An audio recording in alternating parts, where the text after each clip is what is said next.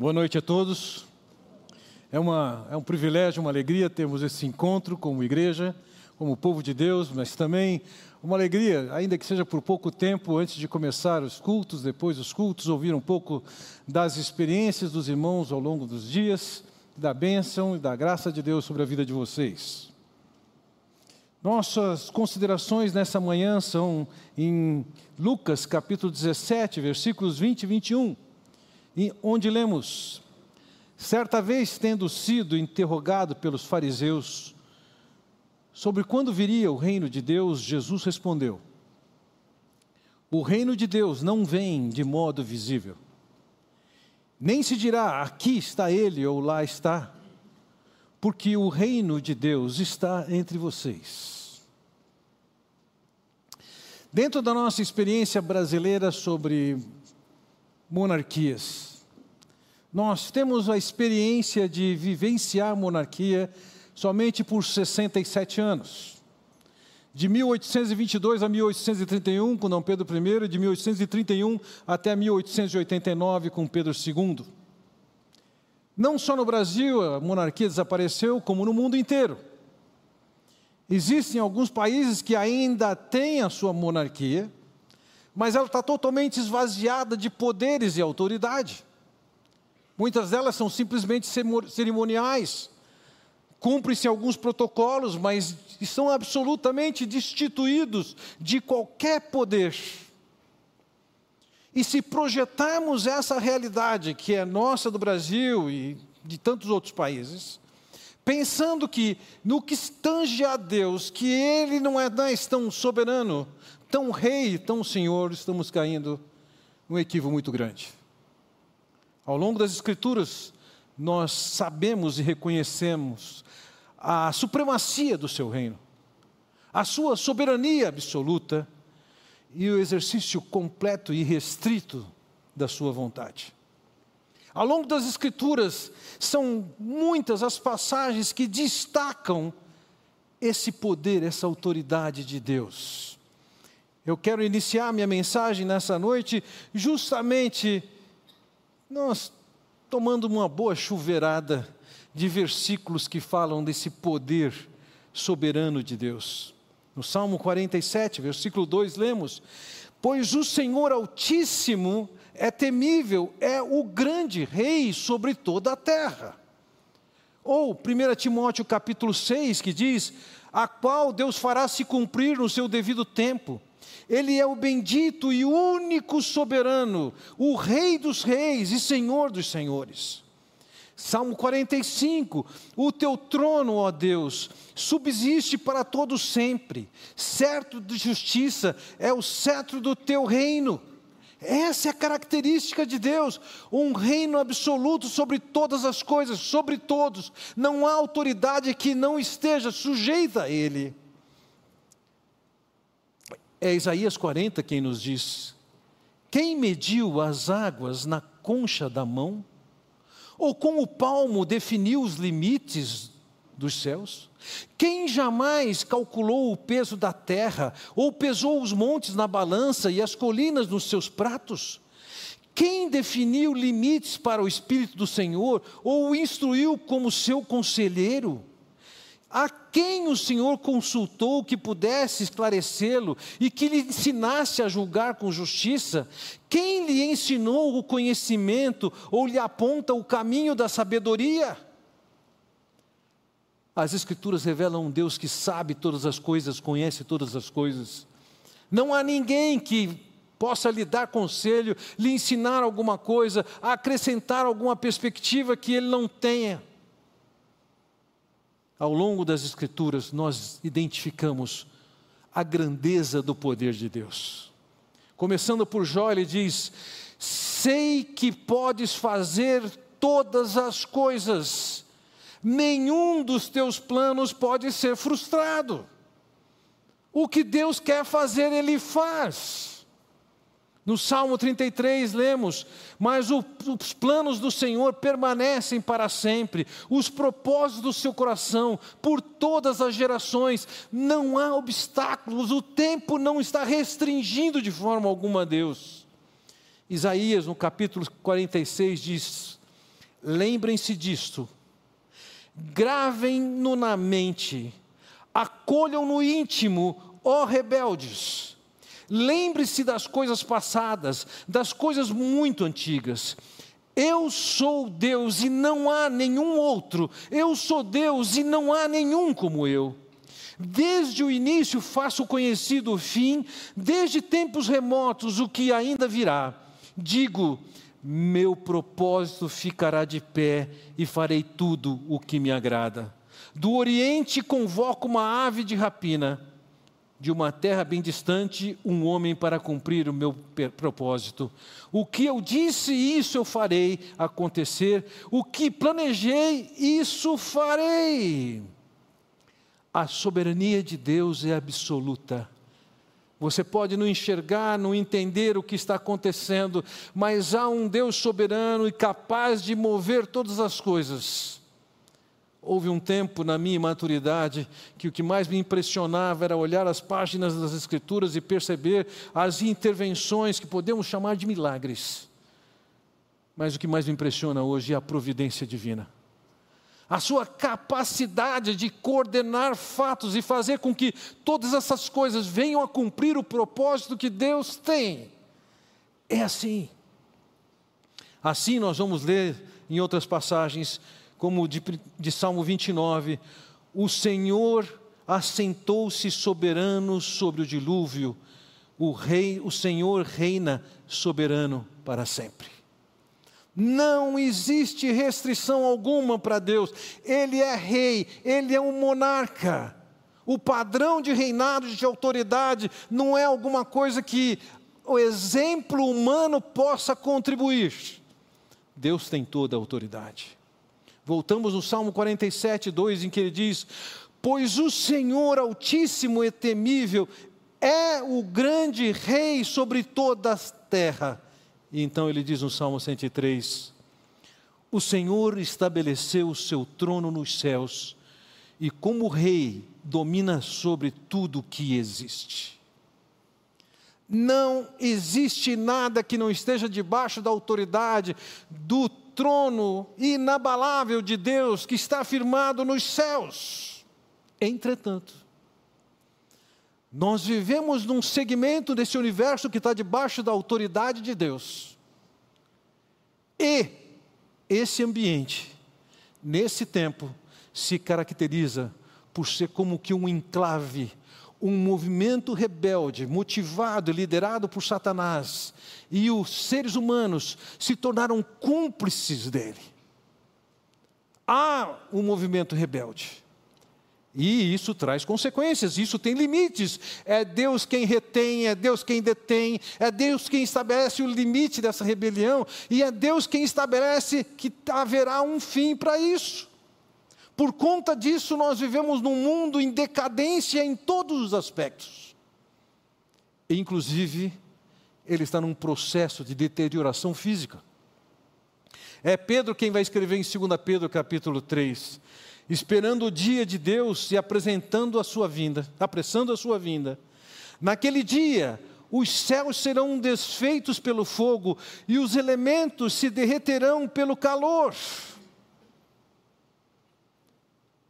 Algumas décadas atrás havia uma preocupação com o arsenal nuclear que existia entre as nações, se considerava que ali havia um potencial para destruir a terra algumas vezes.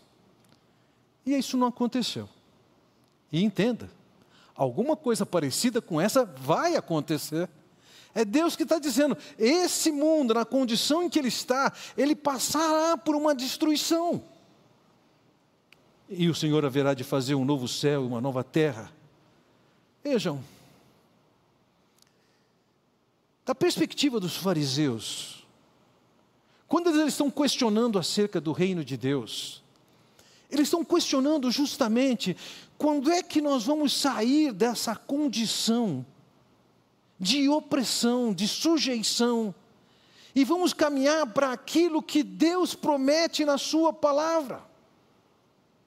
Nós vivemos num mundo em que o aspecto natural e o aspecto espiritual sofrem em decorrência da rebelião satânica e da cumplicidade humana. Mas o Senhor promete que haverá libertação, que haverá salvação para aqueles que são escravizados espiritualmente, haverá a restauração do mundo como Deus planejou criá-lo. E Deus haverá de exercer seu direito absoluto, seu poder absoluto de governar todas as coisas e restaurar aquilo que ele vai restaurar. Dentro do universo físico, Deus demonstra sua autoridade, seu poder, o fato de ser o criador de todas as coisas, na observação e no estudo das leis físicas. No mundo espiritual, nós precisamos da revelação das Escrituras, e essas Escrituras revelam da parte de Deus, algumas vezes com instrumentos como homens que foram aqueles usados por Deus para nos escrever a mensagem de Deus que compõe as profecias que estão ao longo das Escrituras. Ele também empregou até anjos para trazer essas revelações, e eles anunciaram que o Senhor viria e de alguma maneira colocaria todas as coisas em ordem nesse mundo. Quando o Senhor Jesus veio, ele demonstrou seu poder, primeiro, curando doentes, curando pessoas que estavam com enfermidades e não eram sensações estranhas, não eram mal-estares, eram doenças efetivas, eram cegos, eram surdos, eram aleijados. Ele mostrou seu poder sobre a enfermidade.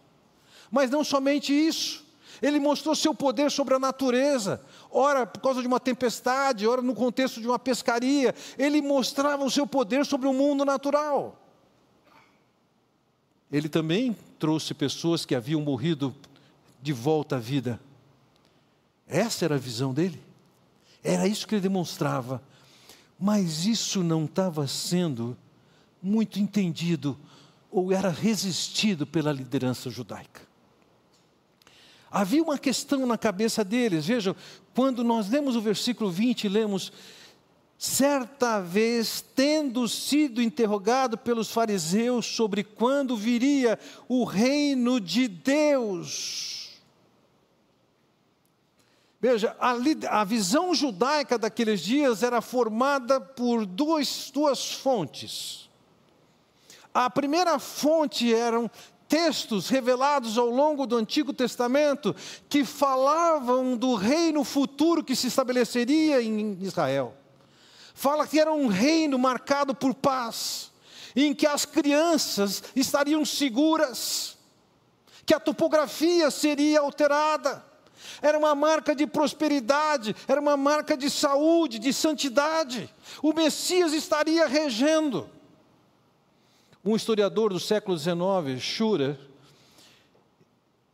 resumiu, se é que eu posso chamar em resumir, em nove pontos qual era a mentalidade de judeu. Isso nos interessa aqui para entendermos por que, que eles estão perguntando para Jesus o que eles estão perguntando. Quando é que vem o reino? Schurer disse o seguinte: nove características do pensamento judaico acerca do reino de Deus. Primeiro, a vinda do Messias seria precedida por um tempo de tribulações. Não seria um tempo fácil, o Messias chegaria numa situação caótica. Segundo, no meio daquele tumulto, um profeta como Elias apareceria e anunciaria a chegada do Messias. Três, o Messias, o Messias chegaria estabeleceria seu glorioso reino e vingaria o seu povo, o povo de Israel. Quatro, as nações se aliariam para enfrentar rebeldemente ao Messias. Cinco, o Messias destruiria seus oponentes. Seis, Jerusalém seria restaurada e feita nova e gloriosa. Sete, os judeus espalhados pelo mundo seria, retornariam para Jerusalém. Oito, Israel seria o centro do mundo e todas as nações subjugadas ao Messias. e 9, o Messias estabeleceria seu reino, que seria de paz, justiça e glórias. Vejam, como é que os judeus compunham isso? Eles tinham as passagens reveladas no Antigo Testamento, mas eles tinham um tanto de textos desenvolvidos ao longo dos séculos anteriores, de quatro séculos antes de Cristo, que embelezavam a visão que eles tinham da chegada da Messias. Eles estavam aguardando que ele chegasse. Quando o Senhor chegou em Jerusalém, as pessoas gritavam de alegria. Por quê? Porque elas queriam ver isso acontecendo. Mas eles acreditavam de uma maneira errada que isso estava para acontecer naqueles dias.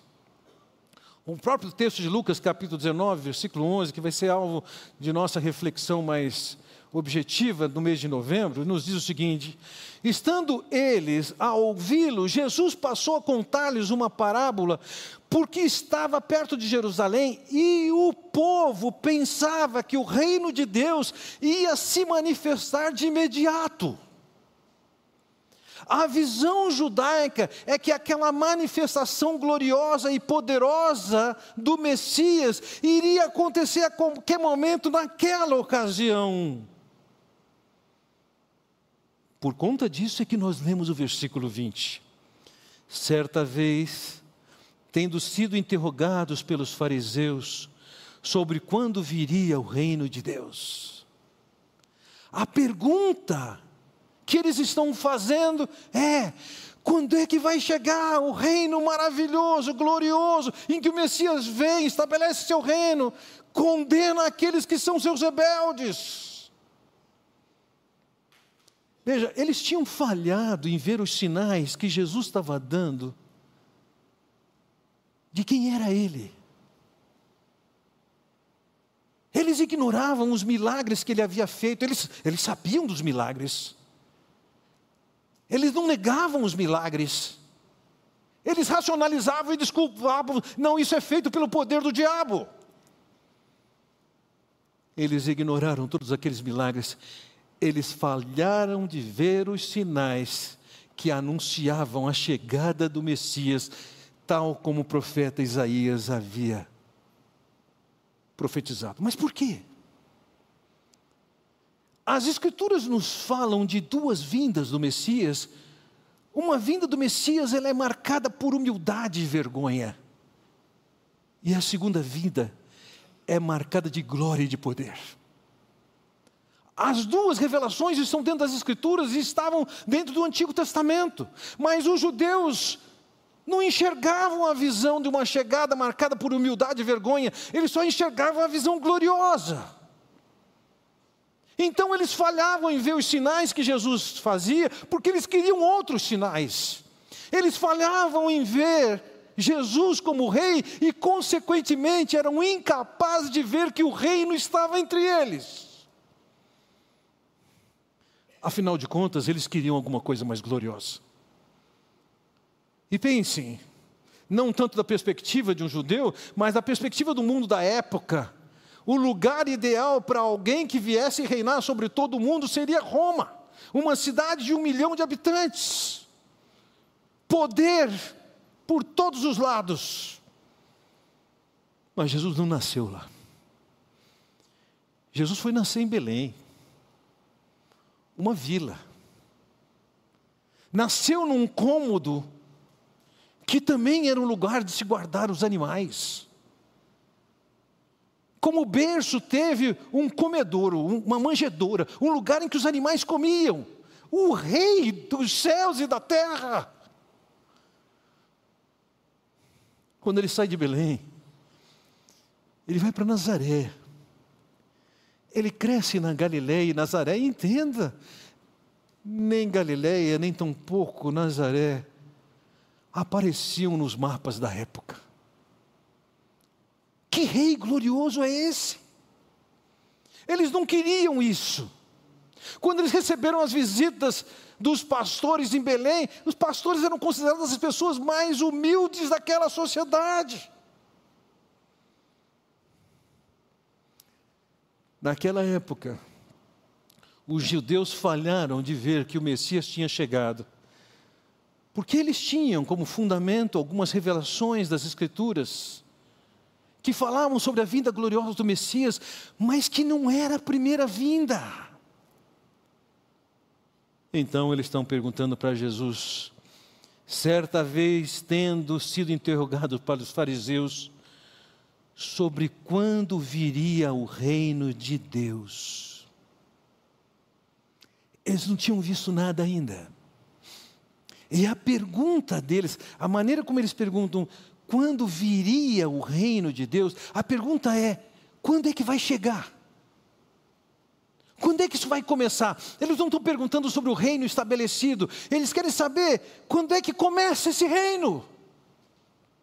Em primeiro lugar, eles falhavam em ver o que as Escrituras diziam: que Deus é o Rei de toda a terra. Antes de qualquer coisa, antes da chegada de Jesus, Jesus já era o Rei, já tem toda a autoridade. Apesar de estarmos num enclave rebelde, Deus não perdeu a sua autoridade, e seu poder. Mas eles falhavam em ver isso. Quando Jesus vem até nós, eles falham em olhar para os milagres de Jesus e reconhecê-lo como aquele que havia sido profetizado que chegaria. E eles estão perguntando a todo tempo, estão perguntando para o Senhor Jesus: quando é que isso vai acontecer? Quando? quando aqueles sinais maravilhosos, cataclísmicos, celestiais vão acontecer que evidenciam a chegada do Messias. E é nesse contexto que o Senhor Jesus explana sobre o reino de Deus. Vejam no versículo 20. Certo dia, os fariseus perguntaram a Jesus: quando virá o reino de Deus? Jesus respondeu: o reino de Deus não é detectado por sinais visíveis. Vocês estão esperando aqueles sinais anunciados pelos profetas. A chegada do reino não é por aqueles sinais. Aqueles sinais têm seu lugar no tempo, mas não é na chegada do reino. Eles tinham que compreender a natureza do reino de Deus que estava chegando a eles. E não era com sinais espetaculares que Cristo chegaria, que o Messias chegaria. Então no versículo 21 o Senhor diz: Nem se dirá, aqui está Ele, ou lá está, porque o reino de Deus está entre vocês. A maneira como o Senhor responde, eles estão perguntando: quando é que começa? Quando começará? E Jesus está dizendo: já chegou. Ele já está entre vocês. Entretanto, eles falhavam por ver. Eles falhavam em ver por quê? Quando lemos em João capítulo 3, versículo 3, lemos: Em resposta, Jesus declarou: Digo-lhes a verdade Ninguém pode ver o reino de Deus se não nascer de novo. Para se compreender a questão do reino de Deus, faz-se necessário o novo nascimento. O novo nascimento nos coloca numa condição que nós podemos enxergar o projeto de Deus como um todo. Aquelas pessoas rejeitavam a Jesus e, consequentemente, não tinham um novo nascimento, isto é, a experiência de reconhecer quem era Cristo, de crer quem era Cristo, de reconhecer que Ele é o Senhor e que seu reino tinha começado. Eles eram incapazes de ver a chegada do reino. Mas não somente isso, isso é uma característica de quem ainda não teve a experiência com Cristo. Paulo, quando escreve em 1 Coríntios capítulo 2, versículo 14, diz quem não tem o Espírito não aceita as coisas que vêm do Espírito de Deus, pois lhes são loucura e não é capaz de entendê-las, porque elas são discernidas espiritualmente. Eles não tinham crido em Cristo, eles não tinham o Espírito de Cristo, eles eram incapazes de perceber e entender que Jesus era o rei e que ele já tinha um reino. Eles estavam olhando com uma expectativa futura, que vai acontecer efetivamente. O texto de Apocalipse, capítulo 1, versículo 7 diz: Eis que ele vem com as nuvens, e todo olho o verá, até mesmo aqueles que o transpassaram, e todos os povos da terra se lamentarão por causa dele. Assim será. Amém. Havia profecia clara de que ele virá, e nessa ocasião futura ele diz: todo olho verá. Nessas últimas décadas se desenvolveu e se tem a, tec a tecnologia necessária para que uma chegada gloriosa do Senhor possa ser vista por qualquer um. Há uma manifestação futura, há uma chegada anunciada no futuro, mas aquelas pessoas falhavam em ver isso. Quando o Senhor aparecer, nós vamos olhar para tudo isso, vamos entender com muito mais clareza. Mas voltamos ao versículo 21.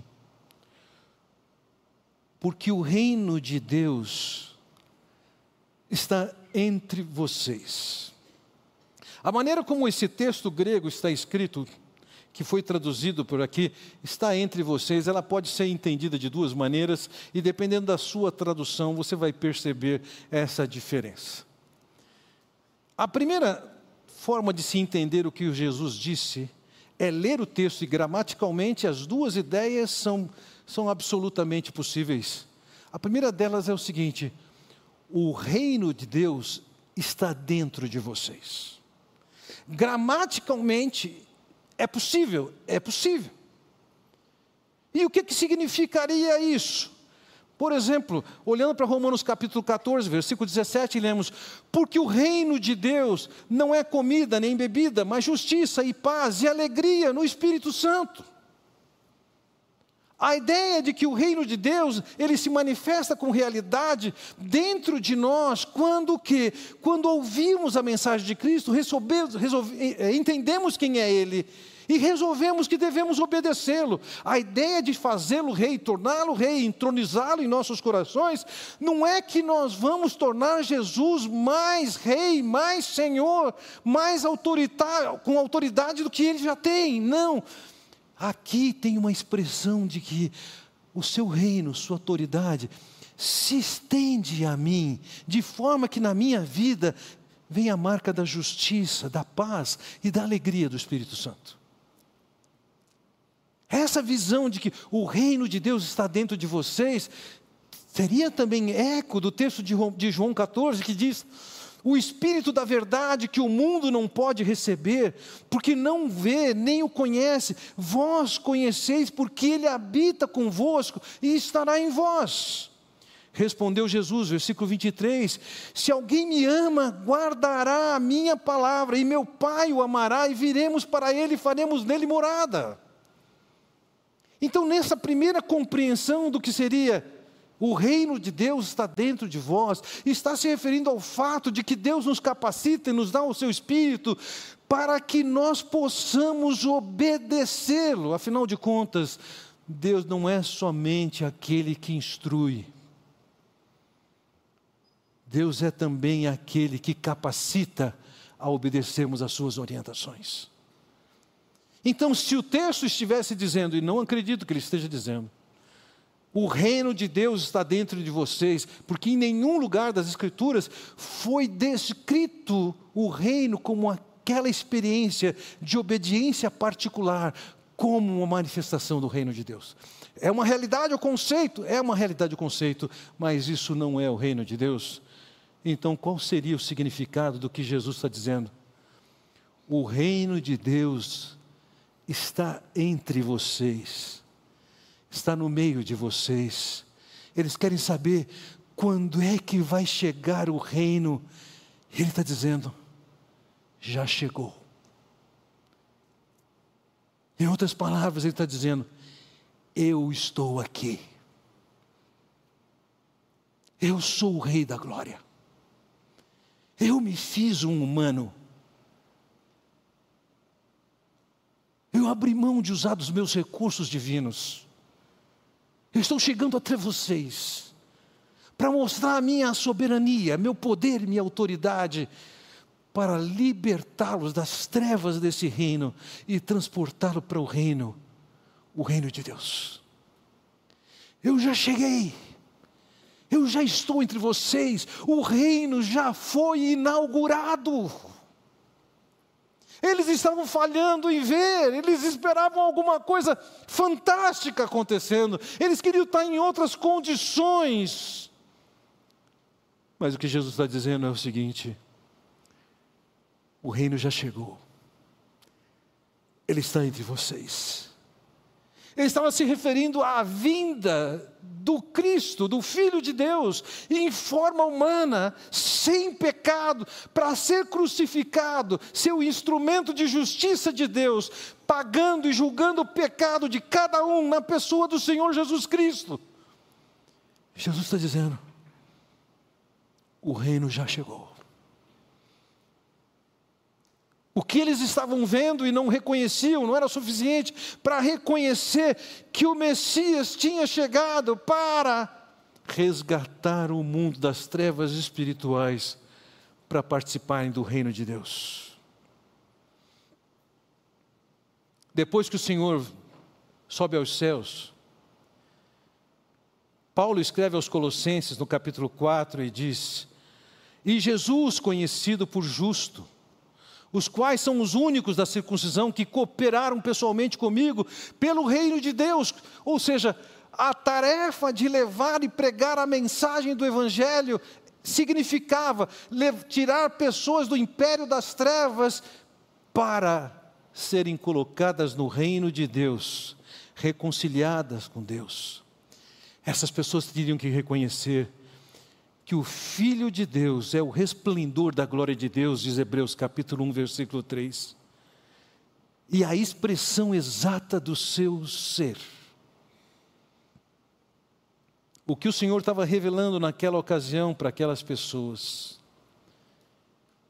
era a sua supremacia, seu poder, sua sabedoria, que Deus planejou diferente de qualquer especulação humana para alcançar cada um, resgatá-los desse mundo de trevas para fazer parte do reino de Deus.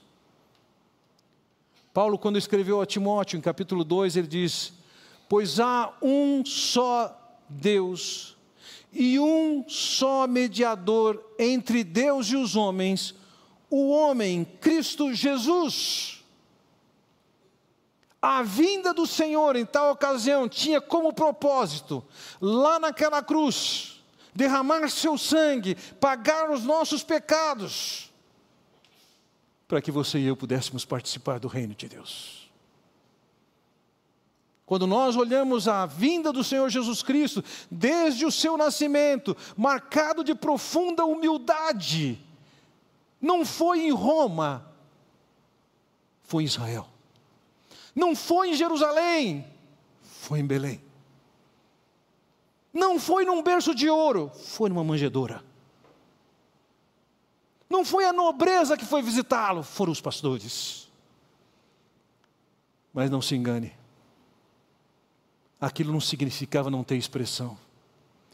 O profeta Isaías já tinha anunciado, Isaías capítulo 9, ele diz: Um menino nos nasceu é um menino, mas o texto nos diz: um filho nos foi dado, o governo está sobre os seus ombros, não era qualquer um. Ele será chamado de maravilhoso conselheiro, de Deus poderoso, Pai eterno e de príncipe da paz. Não era somente um menino nem tampouco é somente um menino de um lugar humilde sem expressão. Era o Deus da glória que vem até nós em forma humana para nos resgatar. O profeta Isaías vai dizer, ainda no versículo 7, Ele estenderá o seu domínio e haverá paz sem fim sobre o trono de Davi e sobre o seu reino, estabelecido e mantido com justiça e retidão, desde agora e para sempre. O zelo do Senhor dos exércitos fará isso. Vocês querem saber quando é que vai chegar o reino? O que caracteriza a inauguração do reino? Como vai ser a cerimônia de abertura do reino. Jesus está dizendo: já aconteceu. Não é como vocês esperavam. É um menino, é um Deus que chega em forma humana, mas não é qualquer um. Caros, naqueles dias Roma tinha poder e mostrava seu poder com um pouco mais de luta ou menos de luta dominando todos os lugares mais rebeldes. Germânia deu um trabalho tremendo para o Império Romano, mas foi subjugado. Gália deu um trabalho tremendo para os, para os romanos, mas foram subjugados. Não seria um menino que teria nascido em Belém e criado em Nazaré da Galileia, que de alguma maneira poderia sobreviver à ação romana. Jesus está dizendo: o reino já chegou. E nessa primeira etapa, ao contrário da glória que vocês podem esperar, eu estou mostrando, os sinais, o reino já chegou. E a prioridade número um do reino de Deus é levar os pecados de vocês naquela cruz. O reino já chegou. Eles eram incapazes de ver. Será que você é capaz de ver de que Jesus nós estamos falando aqui? Quando Jesus diz para eles: O reino está entre vós, estava dizendo para eles: Não esperem para crer que o reino vai começar com uma manifestação gloriosa. O reino está entre vós. Eu mencionei que essa palavra poderia significar duas coisas. Está dentro de cada um de vocês.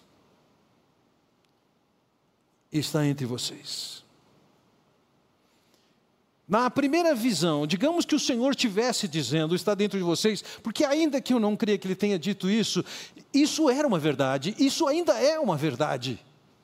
Nós fomos chamados para nos curvarmos diante de Jesus e reconhecê-lo como o Senhor soberano, o nosso Salvador.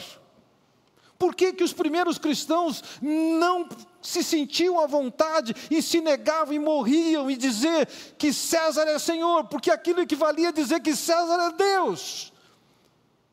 E eles diziam: não, Jesus é Senhor. Eles entendiam que Jesus tinha autoridade, era Deus sobre eles mesmos. E claro, isso é esperado de cada um de nós. Que nos curvemos diante de Deus e digamos: Jesus é Senhor. E isso vale para o cotidiano. Quantas vezes você quer fazer coisas que você sabe que não é da vontade de Deus, e você tem que dizer: Jesus é o Senhor.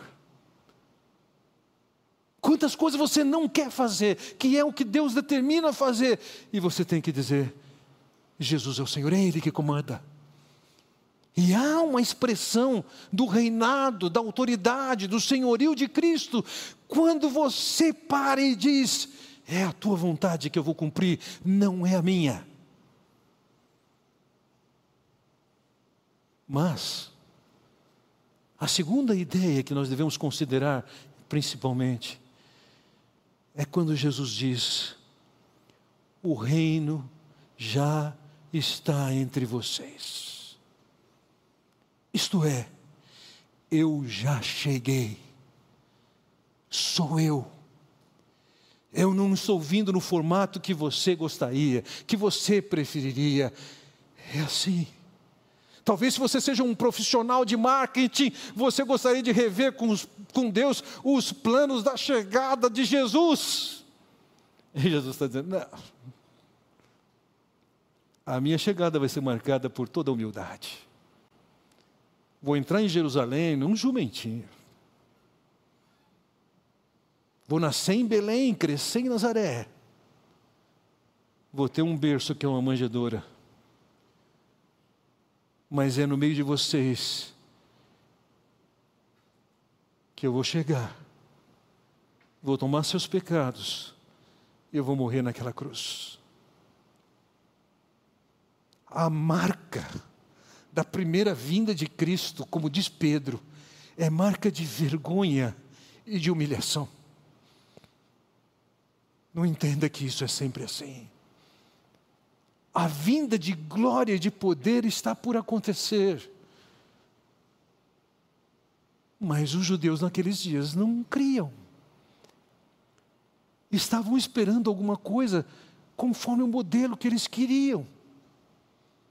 Estavam antecipando coisas futuras para agora, afinal de contas, eles queriam estar libertos do poder de Roma, queriam a vingança de Deus sobre Roma. E você, o que, você está esperando?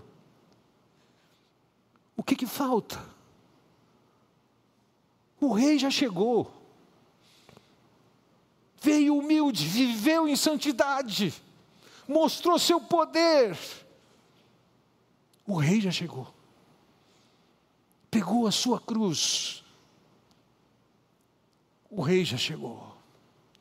Se tu és o filho de Deus, desce daí. E ele disse: Não não desço. Meu trabalho é esse: é morrer por vocês. Com o que, que se parece? Com o que, que se parece você? Com aqueles judeus que estavam presumindo que eles diriam para Deus como as coisas devem ser feitas? Ou você está se curvando de joelhos diante desse Deus que sempre foi Rei absoluto e sempre será. Você e eu estamos dentro desse enclave rebelde que tem as limitações de Deus. É Ele quem está no poder. Quem estava ou não está mais no poder não é Bolsonaro. Quem não estava, não, não estava está no poder é o Lula. Esqueçam. Quem está no poder é o Senhor Jesus Cristo. E é diante dele que você coloca os seus joelhos dobrados e somente diante dele. Vamos orar. Pai Celestial, quero te agradecer pela oportunidade, o privilégio que tivemos como seres humanos de ter o teu filho entre nós, de forma humana, manifestando o teu poder e a tua glória. O Rei do universo entre nós, absolutamente humilde, resignado, pronto para morrer por nós naquela cruz, como parte do teu plano de resgate supremo para que nós participemos do teu reino. Nos alegramos que o reino já chegou e que podemos ser libertos e vivemos debaixo da tua autoridade, debaixo do teu poder. Ó oh, Senhor, leva-nos a nos curvar diante de ti e nos alegrarmos com teu poder e autoridade. É o que eu oro no nome do Senhor Jesus Cristo. Amém. Deus os abençoe.